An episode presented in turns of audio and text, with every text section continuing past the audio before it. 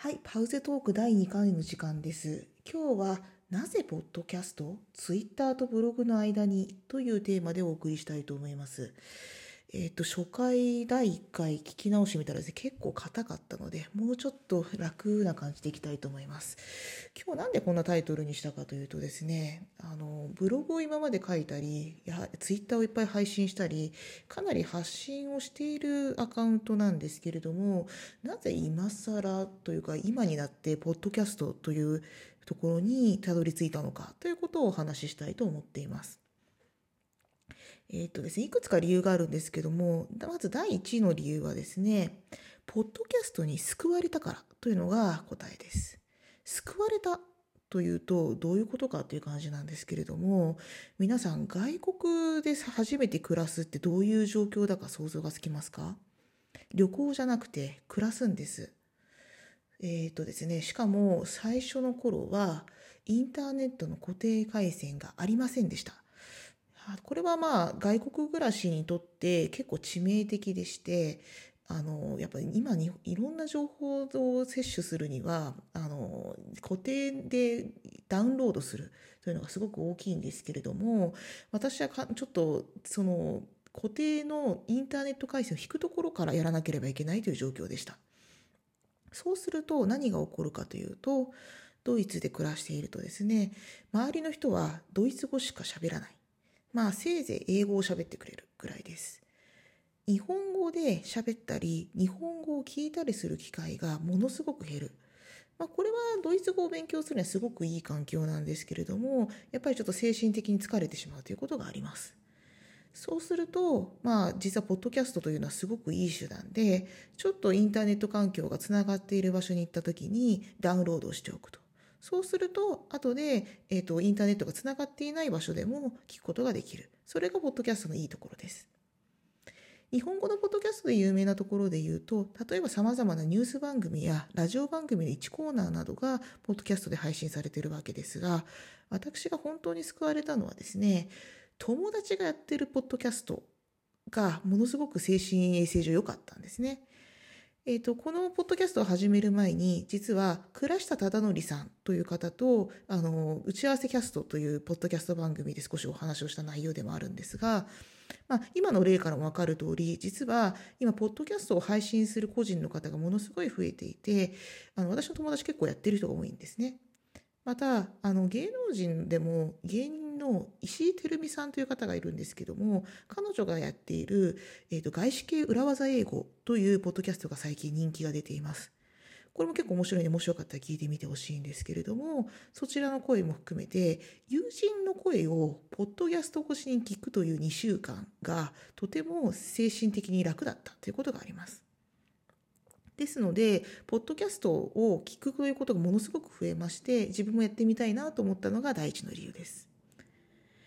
では、第二の理由です。とはいえ、ツイッターやブログとか他の発信手段があるのになぜポッドキャストもやるんですか？という質問に答えますと、えー、と私もブログ書きたかったんですよ。インターネットの回線があのつながるようになってすぐブログ記事を書こうと思ったんですができませんでした。なぜかというと、ブログはどうしてもストック型のメディアなんですね。そうしますと、あの、今こういう状況であるという形でパンと出してしまうと、後でその情報が更新されたり、あるいはあれは間違いだったという訂正をするのがちょっと難しいところがあります。もちろん、紙の本とか、あるいは新聞に比べればよっぽど楽なんですけれども、どうしても一連の手続きが全部終わった後でないと安心して書けないって思ってしまいました。そういう意味ではですね、あの、ライブ感という意味ではツイッターが向いています。実際、回線が安定しない頃から私は1日1回、今日はこんなことがあったよとか、それに続いてこんなものを食べましたというようなツイートをしています。今それを検索すれば何があったのかっていうのが分かるようになっているので、それはそれでいいんですけれども、ではなぜ、ポッドキャストかなんですけれども、これ、ちょうど中間なんですよ。ツイッターは本当に流れていってしまいます。しかし、ブログはストックできる。逆にブログは書こうとするとちゃんと参考情報を知りたいなって思うとちょっと時間かかりますし他方で、まあ、分かりやすく整理する編集するという時間も必要になります。ポッドキャストはちょうどいい塩梅で中間です。えっ、ー、と、お気づきかもしれませんが、このポッドキャスト実は取って出しです。えっ、ー、と、倉下さんに教えてもらったということもあって、最初と最後をちょっと削る以外は、そのまんまお送りしています。まあ、そのため、少しいいマイクを買って、音質にはこだわってはいるんですけれども、無音化の処理とかもしないで、取って出しでお送りしています。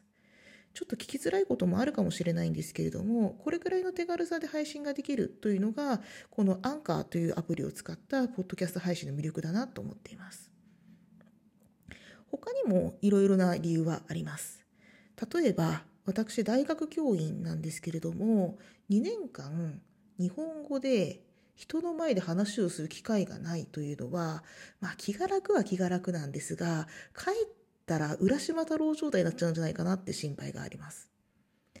そうなんですよ。大学の先生って1週間に2回以上150人ぐらいの聴衆の前で90分話ができる職業なんですね。5年間大学教員をやりましたので、だいぶ慣れてきたところなんですけれども、あ、失礼、6年間かもしれないですね。やったんで慣れてきたところなんですけれども、その勘を忘れたくないというのも一つのポイントです。まあ、あとはですね、もうちょっといろいろ言いますと、話をすること自体が好きでアイデアが出やすいであるとか、あるいは、これはこのポストキャストのあの番組のテーマにも関わるんですけれども、ドイツでは個人の感想です。個人の体験ですという留保をつけないと喋れない事柄がいっぱい起きます。どういうことと思われるかもしれませんが、このテーマについては次回、ドイツで暮らすのに大切なことということでお話をしたいと思いますので、お待ちください。それでは締めに入りたいと思います。この番組はですね、えっ、ー、と、パウズトークということで、えっ、ー、と、今日はなぜポッドキャストなのかというテーマでお送りしました。ブログカフェパウゼをあなたとやパウゼのツイッターでも紹介しています。関連情報が気になる方は、ポッドキャスト紹介ページからアクセスしてください。ツイッターの方で、ハッシュタグパウゼトークでつぶやいていただければ、感想や質問など受け付けますので、ぜひお願いします。また、パウゼが横田明美名義で出版したカフェパウゼで方角を対話で見つける学び方という本があります。こちら、あの、公文堂から紙の本でも、電子書籍でも販売していますので、もし、この、あの、ポッドキャストのテーマである、パウゼ研究室の雰囲気にもっと触れてみたい方がいらっしゃいましたら、ぜひ読んでみてください。この番組を登録すると、次回の配信も自動で受け取れます。もしよかったら、登録してみてください。ではまた。